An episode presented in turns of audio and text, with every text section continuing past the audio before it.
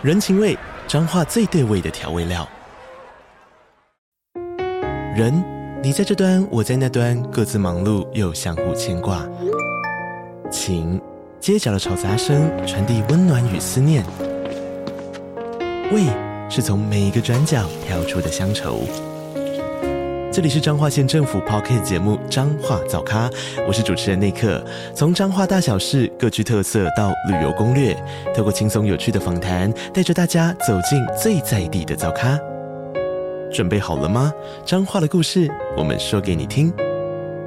以上为彰化县政府广告。它是一部带着感恩的心拍摄完成的一部电影。对，就是。干嘛皱眉呀？你没有这个感觉？的发言呢、啊？什么意思？刚刚那是静思语吗？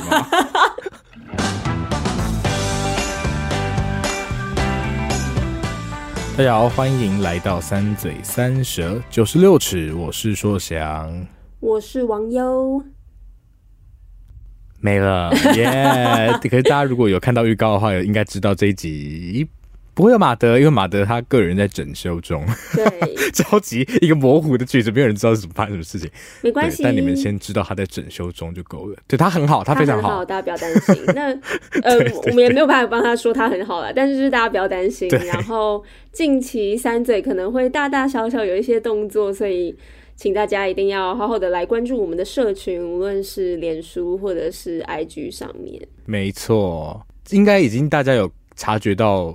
一些变化了，譬如我们在应该是上上礼拜这集出来的上上礼拜有发一支 real，我其实那时候超忐忑的，想说大家的反应到底会是怎么样？幸好是好的，还没有看的人赶快去看。对呀、啊，好评不断、嗯，而且不得不说，有什么好好评 real 的那个 reals 的那个。其实是啊，其实是真的是比预想中想也好太多了。对呀，谢谢大家捧场，很开心。对，这不只是回馈很正面，Reels 的触及也是好到一个爆炸，非常让人满意。真的是蛮超值的，难怪大家一直要给我拍 Shorts、Reels 这些的。那如果大家喜欢这样子的内容的话，也欢迎在底下跟我们讲，也可以跟我们说你想要看什么样的，可以做什么样的内容，这样也可以减轻一些我们想主题的负担。虽然我现在已经有超级无敌多主题想要想要分享，对，其实有，嗯，是。那我们就会在择日，应该还会有下一支啦，一定会有下一支的，请大家敬请期待。对，期待期待。好的，那我们就开始来聊啊，不，我们还有还有听众留言的部分，对不对？这礼拜呢，想来念一下这个美。一个礼拜都会留言的 Chen David，谢谢你。Hi David，他说他主要是回蔡健雅的 Depart 读词汇这一集，他说这篇不好回，所以等的比较久。嗯，什么意思呢？大家如果想知道什么意思的话，可以去观摩一下我们每一集的 FB 贴文，他都会在底下 告诉我们非常多他真挚的想法，非常的感谢你。好，他说呢，呃，张嘴介绍了这些歌曲，虽然是蔡健雅铁粉，看过一次演唱会热门歌曲，大概也听过百遍，但一直没有习惯仔细阅读歌词，因为都是听串流的部分。哇，这是讲蔡健雅是人心惶惶，我说我们内部人心惶惶。对啊，然后这一次也是我们第一。次呃，用专辑等于说专辑中不同词人的创作来，有不同创作者对来做读词汇这样子，所以呢，他就有提到说这次哎四首歌的作词人都不一样，然后他说他以前觉得哎大部分歌应该都是蔡健雅自己写的吧，后来才发就这一次才发现说哇刚好 挑的挑的这四首都不是蔡健雅写的。有故意设计，稍微是的。OK，那他其实分享了很多对各个作品的想法，然后我们都非常真心的读了。你现在听到我们回复的时候，应该我已经回复你了。我想，哇，希望你是不是很想很想开支票？对啊，是的，是的。但好，没关系。他说第一次听三嘴用这种方式讨论专辑，特别是我很熟的歌手，感到不太习惯。但听了几次本集的 Podcast 之后，还是深深感到三嘴在每一次介绍上都很用心，无论是电影影集或者专辑。括号 Podcaster 有没有用心？听众是有感的，我有兴趣的，每集我都听得出三位的真诚，期待三。嘴持续的产出，超级。后面这个字有点被恐吓的感觉，有一点，但是 对，很谢谢 David 总是。谢谢你，确实我们蛮用心的，希望大家感受得到。嗯，听众的留言有没有用心，我们也感受得到。谢谢你，David，你非常的用心。对，我们感受到你的用心了，谢谢。OK，那今天要讨论的是国片《一起》。哇，这个我其实，在第一次看到金马影展要试出这片的时候，就还蛮期待的。嗯、网友你有在期待吗？还是还好？我的话，诚实来说，那个时候的确是还好。没有对啊，我因为我觉得，因为我有看雨二，然后我还蛮喜欢雨二的，哦、嗯，尤其是那那个时候大家都会说哇，台剧元年，就是在我们雨二的距离出来之后，然后一起就是由雨二的导演林君阳拍摄的，是也是茶金的导演对不对？对，没错，而且题材也很有趣啊，是 SARS 的和平医院封院事件，然后刚好现在又是在一个疫情时代，觉得这个选题很微妙，很有趣，所以真的会。想看他到底发生了什么事，所以我那时候提出就来，我们来可以来讨论一下《一起》这部电影，希望大家都已经有去看过了。OK，那我们先来初评一下下嘛。好，OK，准备好了吗？小错，我跟你讲，我昨天其实觉得看完觉得，嗯，其实还 OK 啊，还 OK。我原本想的可能更糟，所以觉得好像还 OK。然后我就开始在 Letterboxd，你不是蛮期待？为什么自己的自己在笔记，然后写对，然后写一写就觉得。哎，怎么我怎么感觉没有很喜欢这部电影啊？好，没关系，我们先来评分。OK，准备好，三二一，六点一，一点一点。好了，差不多了。五点八跟六点一，对。我其实想给六，好，我这集就到这边，我其实想给六。啊，好好，那差不多，差不多六六跟六点一。好，六六六。嗯，不然我们。我们先简单讲一下，你觉得好看完对他的印象是什么？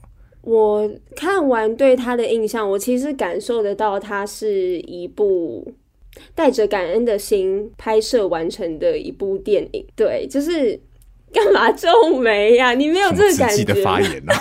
什么意思？刚刚那是近思语吗？好久没有听到“金丝雨”这三个字哦。除了感恩的心之外，还有什么呢？我觉得其实要完成一个作品，然后能让观众感受到创作者的心意，这件事情是有难度的啦。原本就不是说你带有什么样的心意，别人就可以感受得到。但是至少我自己得到的，的确是有感受到，就是创作者他们，嗯，譬如说对医护的敬意跟感谢，嗯、对，所以我觉得这件事情也算是。我自己觉得啦，他们拍摄这部电影很主要的目的，所以我个人觉得这一块是成功的。对，就是是在致敬这一块，对不对？对对对对对。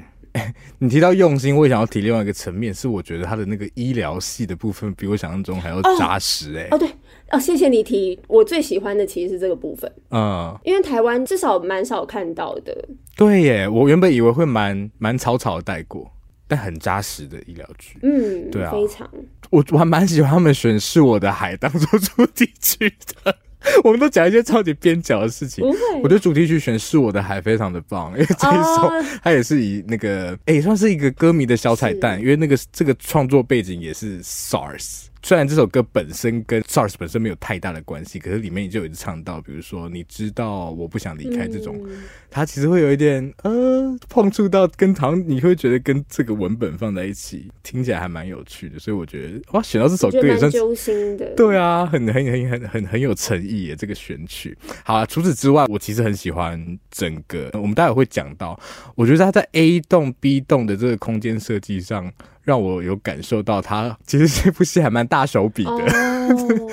我觉得其实他们在空间设计上还还算蛮有诚意，因为我记得他们拍摄这个北台医院好像几乎都是。从废弃的医院改建，没错，没错，他们是因为好像一开始找不到适合的可以配合的医院，所以他们找到了一个可以利用的废弃医院，然后制作团队真的是从零打造出来，哇，这件事情好难想象，对啊，好厉害！我对那个美术，我也是，我也是很有敬意，嗯、我觉得其实整个呈现都很有真实感，没错，真的非常真实，完全也不会怀疑说、嗯、哦，这看起来没有医院的感觉，或者是不像是真的有人在那。边的医院没有废弃感，对，没错没错，因为有时有时候他如果就是废废的，你就看你其实看镜头看得出来，哎、欸，你就知道他在比一些地方。哦，是对，完全不会有这个感觉。对，观影的时候真的，因为一开始其实不知道这个背景，所以去看的时候真的完全没有怀疑那个场景的真实性，会觉得好像就是可能借了一间医院，或者在医院的某些场景这样拍摄。所以的确制作的部分，我个人也觉得非常非常的用心。是的，嗯，没错。好，我们一直都在讲人家很用心，听起来感觉就是此地无银三百两。我们现在正式进入讨论，OK？好，大家哦，刚刚有提到这部《一起》呢，它的电影的背景是取材自二十年前 SARS 的疫情刚进来台湾的时候，因为那个时候有有一点敏感，是台湾一直想要争取在 WHO 的位置。所以会很希望展现我们在医疗上的成果，嗯，也因此呢，这个和平医院的封院事件，其实会后续很多人在看这段历史的时候会说，好像不完全是一个医疗上的决策，它有很多其实是各种利害关系人的政治角力在背后。那也蛮有趣的是，在刚好二十周年的这个时间点，除了有电影一起之外，最近也有国际桥牌社这个影集的。外传《和平归来》在讲一模一样的世界，不过《和平归来》呃，我只看了一点点片段，但它其实呃，毕竟它是影集嘛，它其实可以有更多的空间描述，你知道更一个更大的版图。但是它确实跟一起相比，比较侧重或者花了蛮多的篇幅在讨论高层的决定，或是外界如何影响和平医院封院事件的这个部分。没有错，没有错。那一起其实主角群算是四个人嘛。两个医生，两个护理师，哎，没有没有，还有一个记者。但大体上，他其实是从比较基层医护的角度，在建立起整个封院的经过。嗯，对啊。那我觉得可以分两个部分来讨论。第一个，我觉得我们来看一下。一起这部电影，刚有提到说，在疫情时代，现在这 COVID-19 的时代，它是疫情时代下的一部疫情历史的电影。那我们应该就会期待，作为一个也在疫情之中的人，会想要在其中看到一些，比如说自己的影子啊，或者是我们从历史到底可以得到什么样的借鉴。我觉得很多在谈历史的电影，好看会在这个部分，你会就是你看到它跟当代的连接。那网友，你觉得？疫起有哪些部分有做到跟当代观众的对话吗？或是好像有哪里的连接会觉得啊，少一点点，好像希望再看到更多。嗯，我觉得的确啊，刚刚硕想提到，因为身为当代的我们都有经历过现代的疫情，嗯，所以。如果电影可以更精确的找到，无论是 SARS 跟 COVID 之间的共同点，或者是他们两个之间差异的地方，这个部分就会更有效的引起观众的共鸣。对，对我个人很喜欢一些小细节，印象很深刻的是那些护理师，他们好像在讨论说，哎、欸，那个曾敬华所饰演的那一位安泰和护理师，嗯、他好像哦。前几天有去过 B 栋帮忙这样，然后他们在讨论说。哎、欸，好像他有去过，哎、欸，怎么办？那他是不是要隔离？大家在那边人心惶惶，你知道八卦细语，对，然后很，而且没有人敢去跟他讲。对，就是在前期的时候没有人敢讲，但是呢，有人就听到，也没有参与讨论哦，但是你就是听到，然后那个听到的护理师就有点，你看到他的脸有点垮下来，然后呢，接下来他接触那个安泰和的时候，就会很刻意的，就是避开他，嗯、就是不想要离他那么近啊，或者是大家开始不愿意跟他一起吃饭，然后那个刻意拉出的书。离感很让我想起，就譬如说那个时候，我们也很担心被染疫啊。然后我可能光是无论坐捷运、坐公车，然后我听到一个咳嗽声，我就马上离开我的位置，然后呢离那个咳嗽声很远。对，然后或者是就不小心听到人家可能电话对话，然后提到说哦，谁谁谁刚出国回来啊。讲电话的人可能跟他有接触，就想说 有风险，我就赶快也是找个机会离开，就是离那个人远一点之类的。就是你会变成生活上日常中发现这些蛛丝马迹，你自己就会超级无敌放大解读它，然后延伸就会各种不舒适啦。对，然后的确会拉开人跟人之间的距离。对，嗯。这个地方我觉得很有共鸣，也蛮喜欢这个细节。我喜欢这个细节是因为它好像没有特别被强调很多，它就是被就是感觉安插在里面，嗯、所以我自己觉得这个部分的处理那个拿捏是很好的。对，呃，诶，我蛮同意的。我那看到那个，我也确实有想起二零二零年那个时候。虽然其实你要相比疫情的话，现在绝对是，或者甚至是去年，嗯，应该是严重太多了。因为二零二零年台湾甚至在一个零 case，没有任何国内 case 的那个时时间点，然后给大家怕到一个不行。但我觉得确实，呃，因为和平风云、和平音乐风云就是在那个疫情爆发的初期。我觉得真的有捕捉到我们那个时候一开始对这个病毒，因为太多的未知，对，很不熟悉，然后你会极端的恐惧，嗯，然后。放大你所有的线索，这个点我也觉得刷的很好。不过你提到说他其实呃是比较优美的放在里面，可是有一个点我我也很喜欢，是他有刻意强调出来，就是王柏杰所饰演的夏正医生，嗯，他要去 B 栋送便当那一段。其实我觉得我整个电影很有印象，就是这一边，就是他去送便当。对，因为那边是我真的有有紧张到哎、欸，我也有紧张，那个部分我也非常紧张。对，真的真的真的。那我们待会也提到，其实。这个跟电影它本身设计的 A、B 栋也是很有关系，啊、其实当初的和平医院也是有这样的状况啦。确实，那个时候疫情 SARS 的病人就是被集中在 B 六跟 B 八这两个楼层，所以也会有这个你知道。B 栋很可怕的这个感觉，然后大家会觉得，那我们健康的人就留在 A 栋，我们都不要去 B 栋了。我也很喜欢那个部分，但我确实、嗯、呃会觉得跟当代对话比较少一点点的部分，或者说可以提供反省的部分，嗯、就是关于外界。的反应的这这一块，其实呃，他很有很很很少很幽微的提到，因为其实角色群里面有一个算是比较高层的人，就是谢颖轩嘛，好喜欢谢颖轩哦。哦，谢颖轩这你到哪里都是 MVP 耶，我每次都觉得好夸张哦，每次到来每次到哪里都是你最会演，我觉得真的很夸张，就是那个时候王柏杰去找他，然后他边吃便当，嘴巴还有便当菜，然后再回应他，哇，那个真的。很夸张，然后就连他不在镜头里面，但你听到他的声音。他有一场是追着讲电话，讲电话那个也，那个我也是，其实都是哎、欸，我到底怎么会这样子？而且你是客串的好吗？对，太夸张。结果到时候他入围最最佳女配角，傻眼，其他人傻眼。因为我对于一期的预告印象最深刻，其实就是谢颖轩那一段，我、哦、真的没有办法做决定哎、欸，就是。哦，那个力道真的很好完美哦。其实，其实我觉得他表演真的有带出一点点那种官僚感，但是不，我觉得。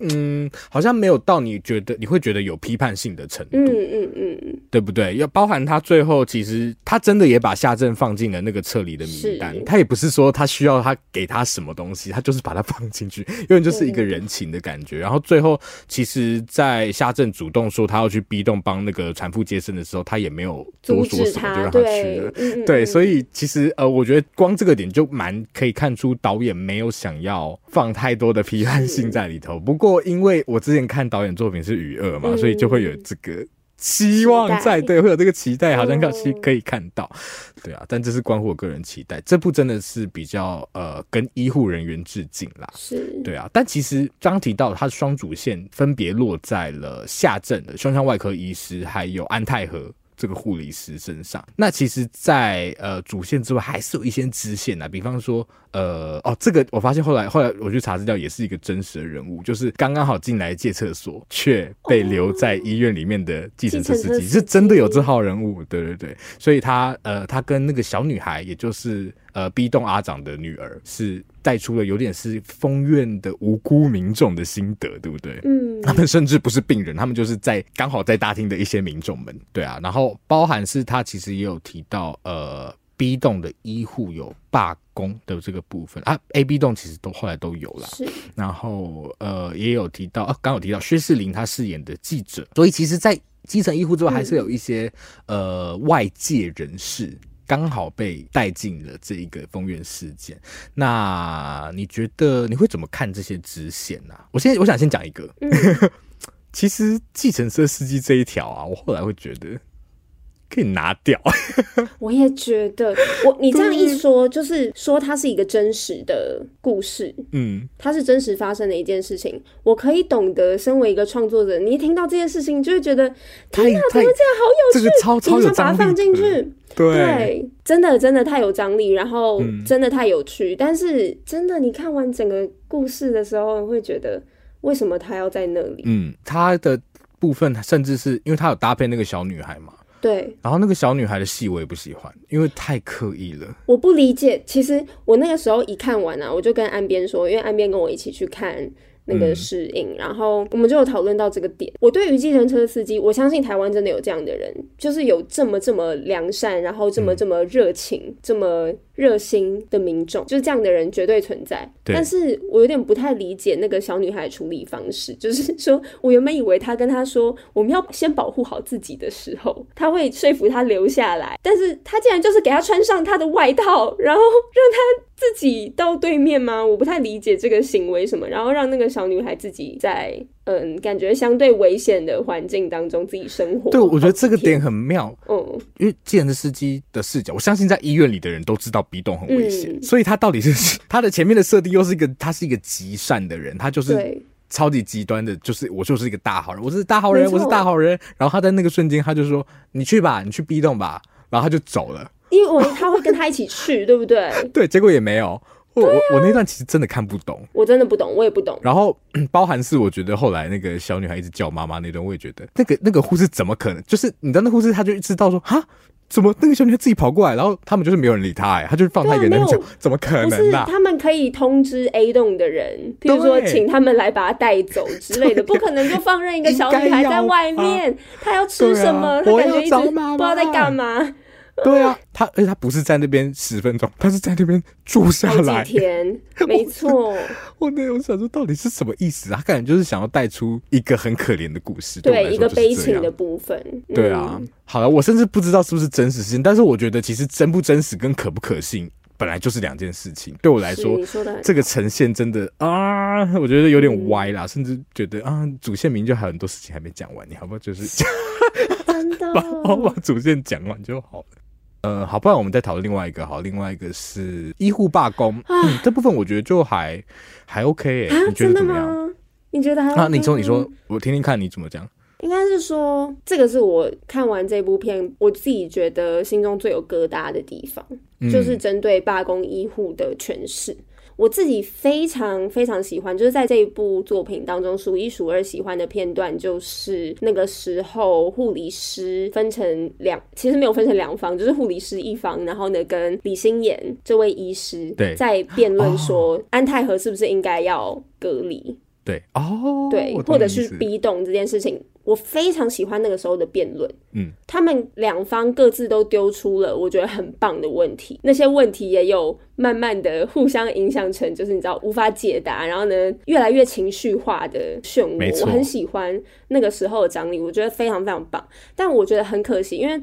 我看到罢工医护最多的立场就在那个地方结束，就没有了。对，确实确实，我懂你意思。这部分我也觉得很可惜。嗯，我觉得非常非常可惜。虽然刚刚我们开头也有提到说，《一起》这部电影原本就是要致敬那个时候非常非常辛苦，然后呢舍身救人的医疗团队。嗯、但是医护人员到底他们原本也有人权，对，对吗？然后他们也有面对疾病的时候。慌张、恐惧的权利，我自己会觉得，嗯，虽然是想要致敬，但是某部分的确会让感觉医护人员的整体有点扁平化，对，或者是，哎，没错，讲太好了，就是感觉让一方代表了所有医护人员的感觉，那其他人就不配作为医护人员嘛？这件事情其实我个人看的时候觉得有一点寒心，尤其是。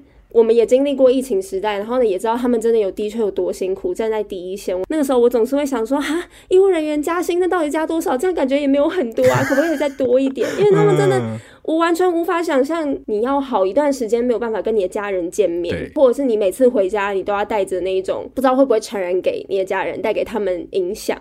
心里的那种恐惧，然后有一些人甚至就因为这样不回家，就是你要做出好多好多牺牲，嗯、对对，就是为了你的理想，为了你的工作。我觉得这件事情就是我可以理解每个人有不一样的使命感，但是我相信每个人也应该要有选择权。对，所以我在看完的时候，我很为那些医护人员，就是想要做出不一样选择的医护人员感到很。不知道哎、欸，我自己心里会有点小小不舒服，嗯、但因为我自己也不是医护人员，我也不知道他们有什么样的想法，所以我其实蛮好奇的。就如果我们的听众不知道有没有可能身边的家人啊有类似的情况，我还蛮想要知道大家的心情是什么。就是看完这部电影，不知道他们会有什么样的感想。嗯，作为可能是有不一样主张的医疗人员来说。对，我们今天一直有提到一个字是致敬，对不对？嗯，我觉得致敬它很危险，是你既然觉得这个主体是需要被致敬的，你其实是有点把他们摆在一个道德的制高点上。嗯，也就是说，你会想要把他们当英雄看待。我觉得这也是我们在看很多，比如包含是医疗剧，包含是像。消防员啊，警察啊，这一种职业的时候，嗯、你要说哇，他们是人民保姆，你把你你你已经自己先把它端上去了，你就很难再有容得下其他立场的时候。嗯，对，我觉得蛮很同意你提到基层医护的立场，或是这个群体在这个电影中其实被扁平化的有一点严重。嗯，对啊，尤其是我觉得待会会提到的一个集大成者，就是安泰和先生。哦，安泰和，我觉得不是夏正的，我觉得是安泰和。我觉得的确是安泰和，但是因为夏正的立场有点像是哦，原本医疗人员他有点像是代表说他们也有别的选择权，但是到后来他还是被说服成他要变成舍身救人的英雄。好，那种感觉。OK，这个部分我们待会再来讨论。好，可是我我确实很同意你提到关于罢工的这个部分，对，因为他们首先先是人才是医护人员嘛，对啊，对不对？嗯，是的。好，没关系，我们待会再看。那我们接下来来讨论另外一件事情是，刚刚一直有提到 A 栋 B 栋 A 栋 B 栋，疫情当阵发下，就是把所有人都压在 B 栋，哎，应该说所有已经有染疫或是高危险群的人。都压在 B 栋，嗯，所以其实这部电影的很多时候也是，呃，应该说很多的刺激都是来自于这个空间的隔离。尤其 A、B 栋其实加在一起看，它又是一个封闭的系统，等于说 A 栋的人也人心惶惶，他不知道他在 A 栋是不是真的安全。那我觉得网上很多讨论看得我蛮有感的，也是我在观影当下会觉得，呃。有一点点可惜的部分是，你觉得 A 栋跟 B 栋的这一个设计真的有被发挥的很好吗？欸，我的题目是不是立场都已经有立场？等一下，你是一个结问的概念吗？没有没有，我要先说，其实我刚我们刚好提到我很喜欢搬便当这一段嘛，搬便当这段其实就是 A 栋 B 栋呃被利用的很好的一个例子。是，嗯，好，但是同意。我们待会来看一下，其实因为太因为很多很多这种呃对比在，我们怎么评价？我们可以来看。然后另外一个部分是，我觉得不只是这个物理空间的配置，这部片有另外一个呃值得讨论的地方是它的影像空间，它影像叙事的方式到底跟它整个物理空间的搭配，你觉得是加分的吗？哪个部分会是加分的？这个也是有特别提，就是一定要讲加分的部分，是？对哦，我觉得我预测都太太那个了。那不，你你觉得怎么样？好了，为了中性一点，我天啊，这部真的不能被任何剧组人听到。嗯，我不太确定我这样讲会不会偏题，不太确定我的重点是不是放在影像叙事的地方。对，但是。刚刚说想讲到 A 栋跟 B 栋这件事情，首先我想跟剧组的人说，我还是很开心有这部作品，因为我本身也不知道有这个和平音乐当中有这个 A B 栋细节。嗯，我觉得这是一个很很重要的那个实时的保留，对，就至少让普遍民众可以知道这件事情，我觉得还蛮重要的。然后尤其经历过疫情之后，非常可以理解这种隔离这件事情会带给人跟人之间的那种不信任感跟恐惧，就是。不知道大家有没有经历过那种，好像家人有可能被框列呀，或者是在家里进行隔离的那种感觉。原本是很亲很亲的人，但是你却硬要主动害怕跟他接触这件事情。对，嗯，我觉得，又更何况他们其实就像是原本医护人员，他们是很亲近的同事啊，然后原本只是互相帮忙，然后变成说会衍生出后面这些 drama 跟挣扎。对，所以。我自己觉得这个地方很共感，然后他们蛮可以感受得到这部电影很想要强调 A 栋跟 B 栋之间的那个长廊，就是你要经过那个长廊，基本上就是入地狱的感觉嘛。嗯，这部电影的开头其实就是王伯杰要送便当的那个背影嘛，穿着层层雨衣，然后要往前行，举步维艰的那一种感觉，所以看得出来它是一个极大的重点。嗯。但是我自己会对，无论是这个长廊，或者是这个作品当中有一些过于戏剧化的处理，有一些些带有保留。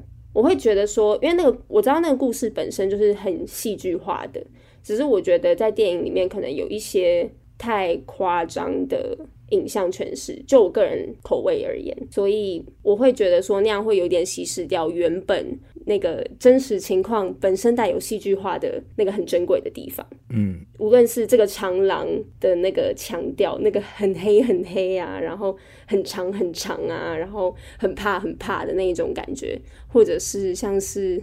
哦，洗澡的地方就是汪波杰或者是曾静华他们冲澡搓澡的地方，那个地方我好希望配乐可以拉掉。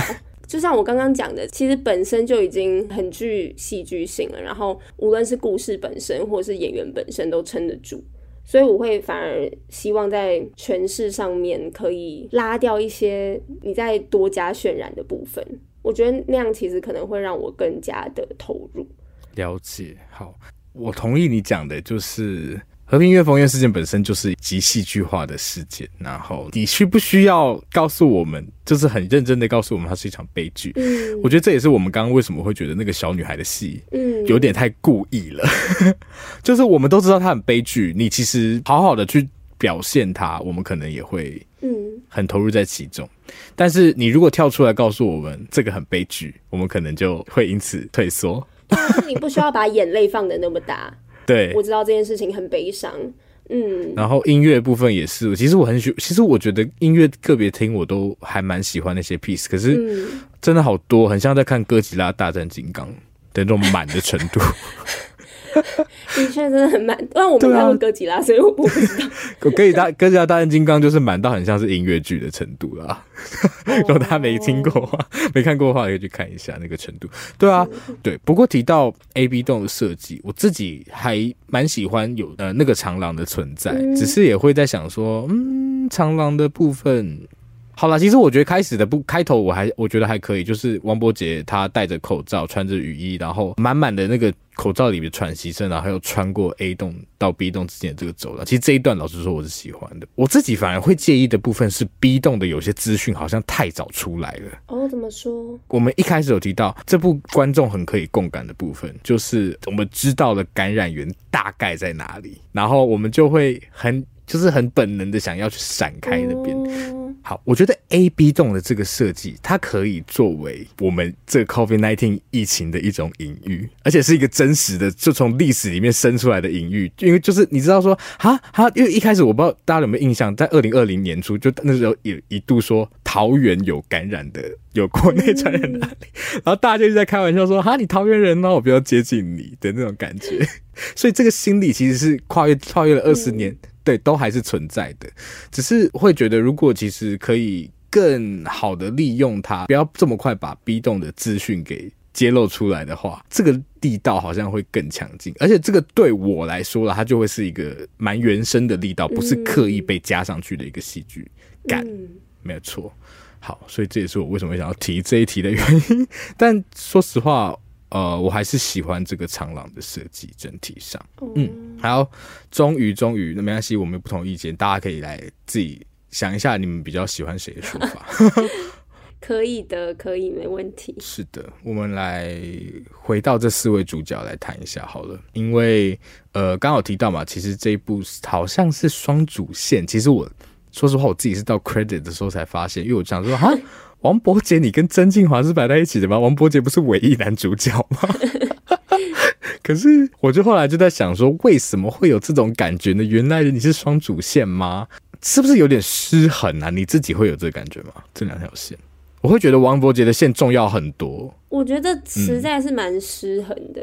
嗯，我可以感受得到曾敬华那一条线，就安泰和那一条线也是重要的。对，但是刚刚提到，我觉得蛮可惜的，就是如果说真的是双主线，然后呢，下镇可以代表说原本有不同立场的医护人员，然后呢，安泰和是那种天生就非常具有使命感的另一方。好了，这样的较劲可能会有趣一些，就像是他们在楼梯间。互相嘲笑的那个，啊、那个很可爱，我个人也是蛮喜欢的，啊。对啊，就是你是医生呢，你怎么可以这样那种感觉？然后另一个人说，嗯、你没有那么伟大啦。就是我很喜欢这样的对话，但我总是觉得这部电影可惜的地方就是这样的对话总是好快的就不见了，就这样一下子，然后后面就感觉很少看到。对啊，对我我的确觉得这个比例蛮失衡的。然后再加上安泰和跟李心妍本身就是有一点爱情的成分在其中，对，哦、对，所以待会再来讨论，有点更模糊，对，对，更模糊了他的重点是什么的感觉。他们就是人家在封院，嗯、但他们在里面一直谈恋爱的部分。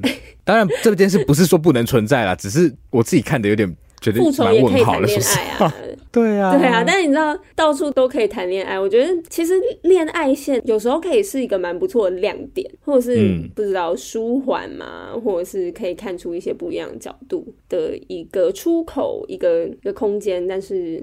对，比较多疑问的部分。对，我自己会比呃，我会提出失衡的原因，是因为我其实觉得夏正的角色历程对我而言是可信的。虽然他走了一个蛮蛮英雄主义的方式，不过对我来说，这个英雄是我知道为什么他变成这个英雄的。嗯，好，我也可以接受。其实我也可以接受。嗯，没错。然后，但是相比之下，为什么我会觉得安泰和不太像另外一个主角？是因为安泰和最一开始的时候，我们就看到他是一个对这个护理的工作极度投入的人。然后结局的时候，我们看到他是一个对护理的工作极具投入的人，就是他没有变化。这个安泰和的角色从一开始跟结尾基本上是一模一样的。嗯，的确，没错。对，然后。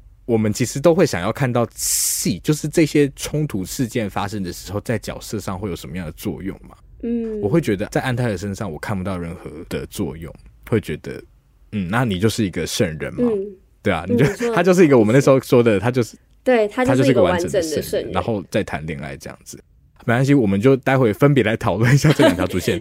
圣人可以谈恋爱吗？呃，我觉得看。看看个人啦，我们都还是尊重大家的意愿。对啊，可能也很多人想跟圣人谈恋爱吧，毕竟他是曾静华。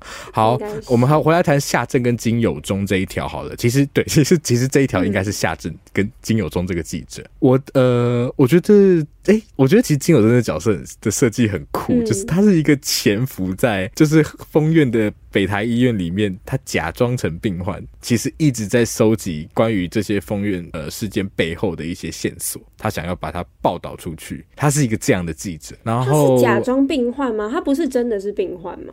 我以为他算应该算真的病患，但是他他应该是也是可以不用住院的吧？感觉就但是他就是没有讲清楚。我在想他会不会其实有什么慢性病啊，然后可以自己选择要住院，或者是哎、欸，我觉我觉得慢性病还蛮有趣的，因为其实他的造型看起来就是有点病恹恹的，你会觉得对啊。但我觉得其实呃，另外一个很有趣的点，除了记者本身以外，也是记者跟医师联手，嗯、他联手的医师就是男主角夏正。但我其实呃。我其实有点不太懂他们两个联手的理由是什么？应该说夏正的动机是什么？不对不对？我真的也不懂。我自己感觉得到，他们两个可能原本是熟识吗？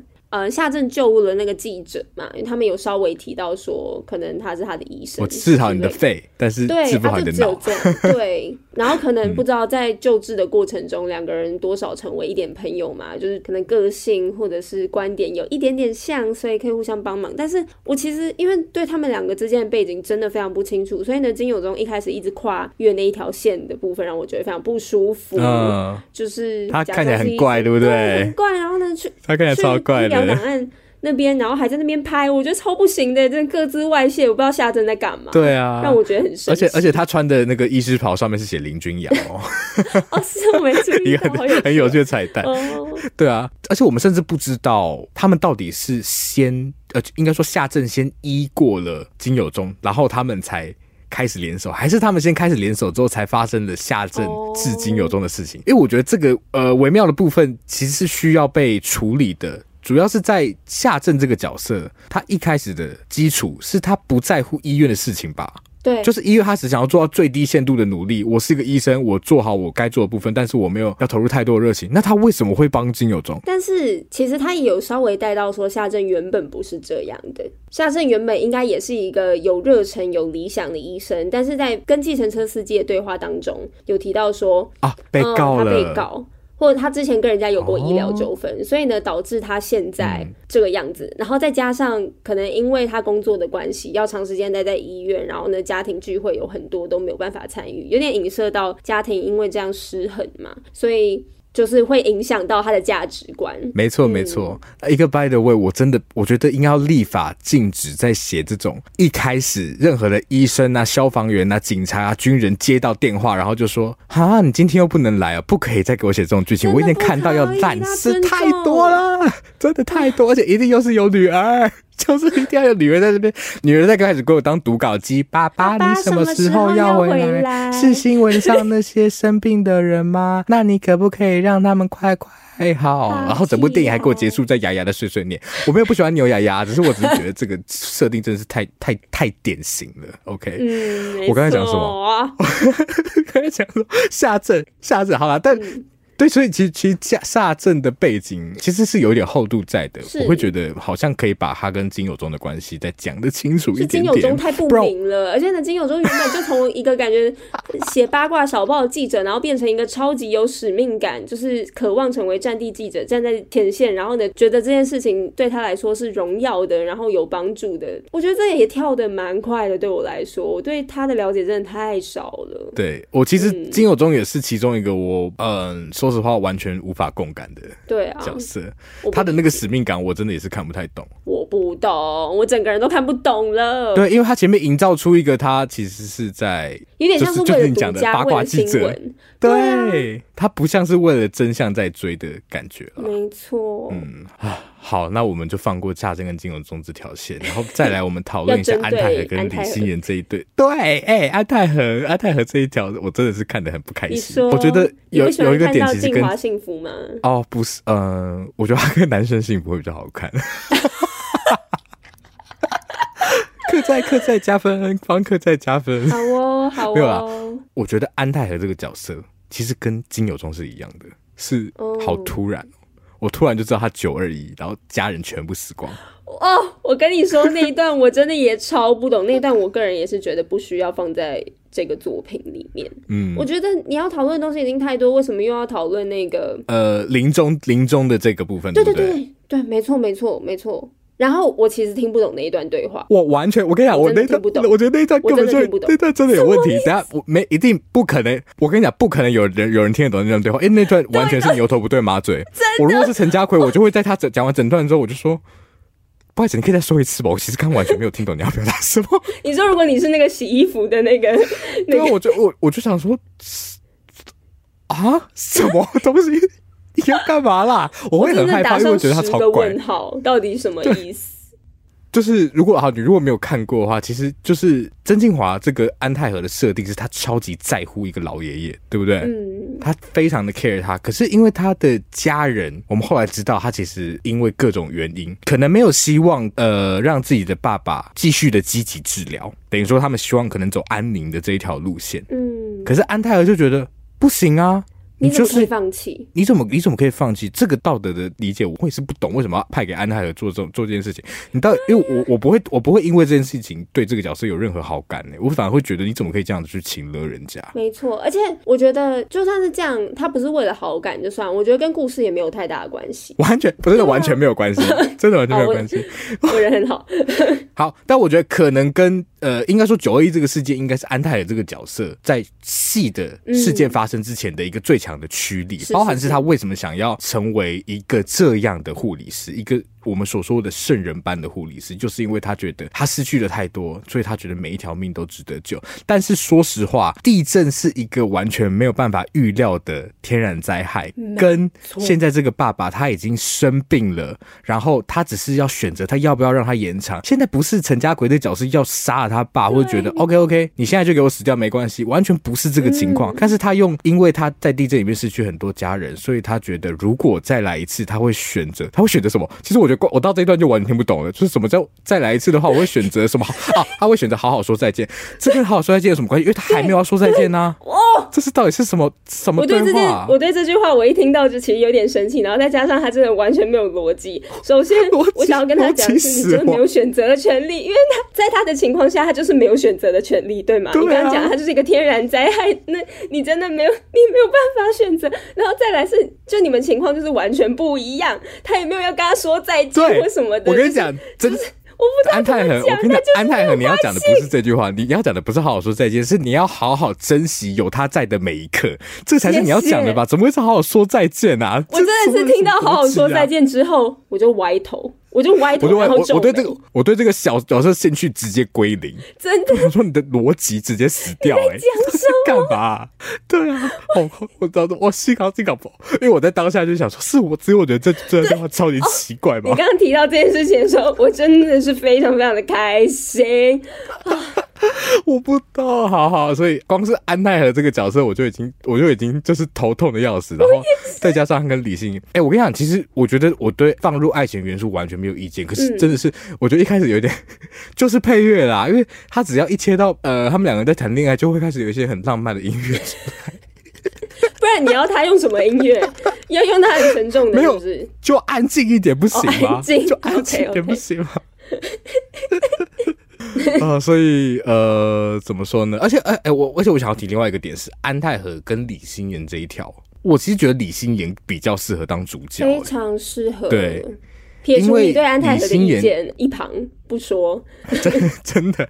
而且，如果说你一方要衬托另外一方的话，安泰和的那一种圣人反，就是他，如果他作为一个衬托，我可以接受他从头到尾都是那个圣人的姿态，嗯、然后我也我可能也可以接受他九二一的这个设定，可是。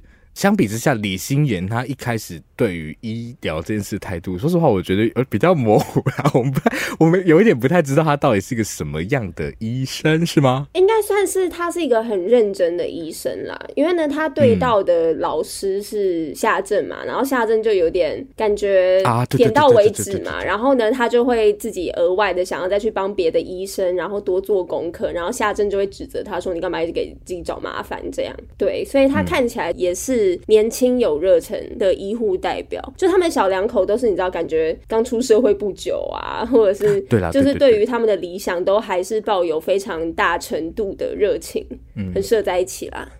对，他们算是呃新鲜人派啦，就是那个热情还没有被消磨殆尽，不像是夏正，你看遇过医疗诉讼，然后可能又家庭失和，他真的没有力气再当那个好好先生了。嗯，说，但是我觉得起码李心妍，我们看得到他的那个挣扎跟成长。对。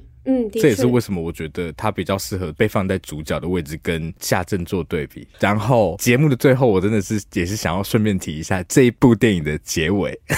你知道，因为因为最后不是其实是夏正跟安泰和两个人的呃一直在 cross cut，他们分别在救病人，对不对？对。然后那时候安泰和救完的时候，我就想说，OK OK OK，你赶快回去，你赶快回去，你好危险，你不要在待在这个地方了。然后结果他一直坐在那边说，安泰和，你要干嘛？谁准你给我坐在走廊上？回教室，你给我回教室坐好。真的，可是我会看到结尾，对，看到结尾你就知道为什么他要坐在那边了，因为他要跟夏正对到眼神。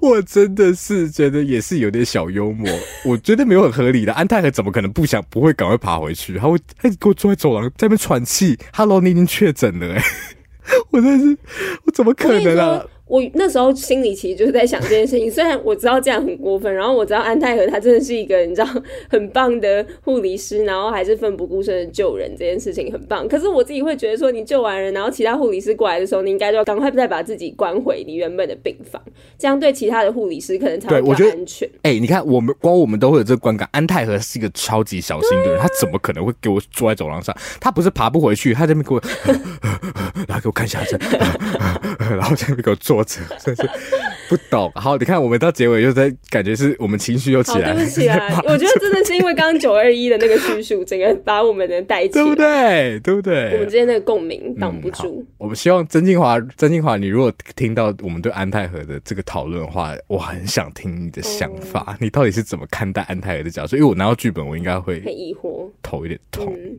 你刚刚这样一讲，我想要我想要再补充，李心妍不是有一段是他跑到那个罢工医护那边，然后呢大力敲门啊，指责他们的那一段，我自己心里就会真的蛮私心，希望他后面可能有一点点理解。啊，譬如说你可能对话到，因为后来不是有一个护理师，他就是莫名有一天早上他就突然回来了嘛，嗯、然后他们就点头致意了一下。他是算 A 栋的护护士长，他他是长吗？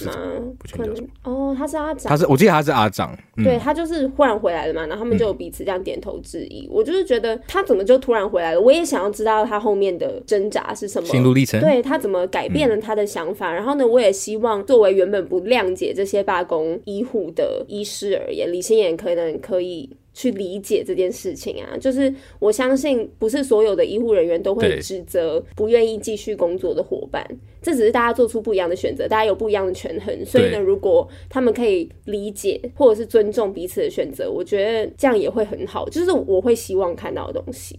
也等于说看到这个对话的延续啦，因为我们看到了头，但是看不到这个冲突的结束在哪里，对不对？我觉得这也是刚好总结讲一下，很多人会说看一起的时候，好像在看一个精华版的影集。因为你会看到好多条线，其实都很有趣啊。比如像医护罢工这条，我超有兴趣的，我会很想要看它怎么被发展成一个呃很完整的故事，包含阿长他本身的心路历程是什么，就像你提到的，但就有点都被放掉了。然后包含说，因为它其实放在密闭的空间里面，对不对？那外面的讨论到底是什么？然后高层谢盈萱他们那些人到底是怎么做决定的？嗯，因为其实如果你回到和平医院本身的脉络的话。呃，大家可以去查，有一个小儿科医师，他其实在就和平医院的时候，他有写一些日记，就里面有提到说，这个配套措施有多不完整，而且有多不合，就是你从医疗角度来看有多不合理，所以它一定很多的讨论空间，然后也很有戏，但是都有点被轻轻放下的感觉。当然，作为一个电影，它有它的焦点，对啊，好，希望可以以一个那个下一 一集二谢颖轩，然后就谢盈萱本人，对，然后还有这个小儿科医生的日记，对，你们两个一起，对，我想要看你们，好，那。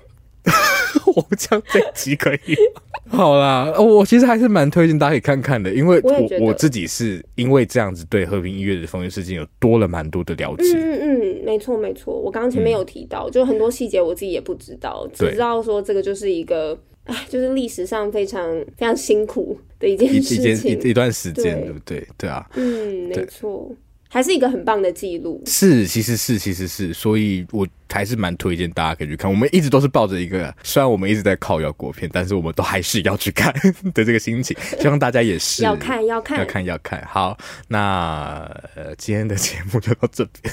哇，好抖，我觉得好害怕。谢谢大家的收听。如果你们有不一样的意见，我真的也非常非常的想要知道。没错，对，欢迎大家再跟我们说你们的看法如何，然后或者是你们对我们的意见有意见的地方，当然也很欢迎你们留言跟我们分享讨论。是，那如果。喜欢今天节目的话，欢迎到 Apple Podcast 或是任何你在收听 Podcast 的平台，帮我们给五星评价，也告诉我们的想法。如果想要知道之后更多资讯，包含为什么马德在整修中，包含我们即将要释出的新的内容，包含我们的 Reels，麻烦上 Instagram、Facebook 搜寻三嘴三舌九十六次。OK，一样多多关注我们的节目哦，谢谢大家，谢谢大家。那今天节目到这边，拜拜，拜拜。